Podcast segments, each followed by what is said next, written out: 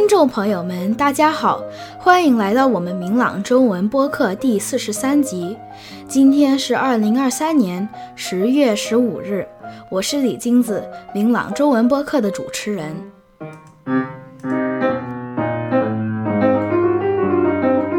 现在很多中学生都有自己的手机，方便自己和爸爸妈妈联系。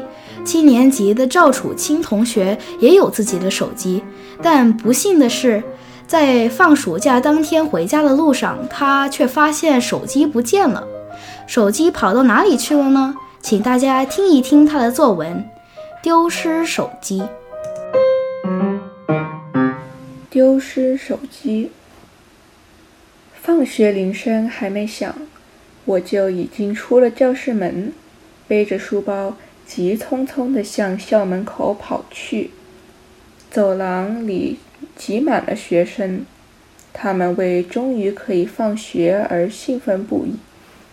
我推开了大门，感觉到一阵冷风从敞开的门吹进来。环顾四周，我看我的校车停在路边，我觉得很兴奋，又有点释然。我等不及寒假了。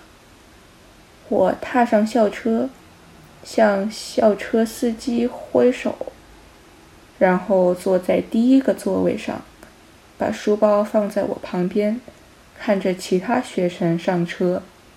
几分钟后，车门关上了，校车开始往前开了。我拉开书包拉链，把手伸进去拿手机。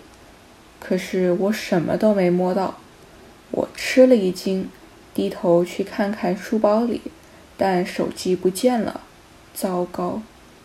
我慌了，把我的书和活页夹推到一边，希望能找到手机，但是什么都没有。我把它留在学校了吗？它莫名其妙地从我的书包里掉出来了吗？我开始着急了，把脸埋进手里。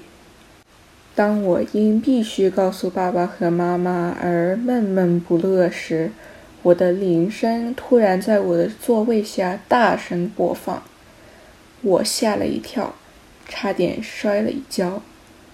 低头往座位下一看，我看到了我的手机躺在地板上，屏幕亮着，妈妈在给我打电话。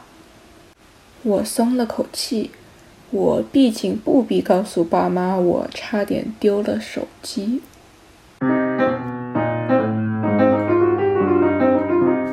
真是有惊无险。如果手机是落在学校里，如果当时妈妈没有打来电话，如果手机掉在校车地板上的缝中，那可就麻烦了。我们从小被爸爸妈妈爱护得很好，多多少少都会丢三落四。这里我们都能学到要看好自己的东西，避免丢失。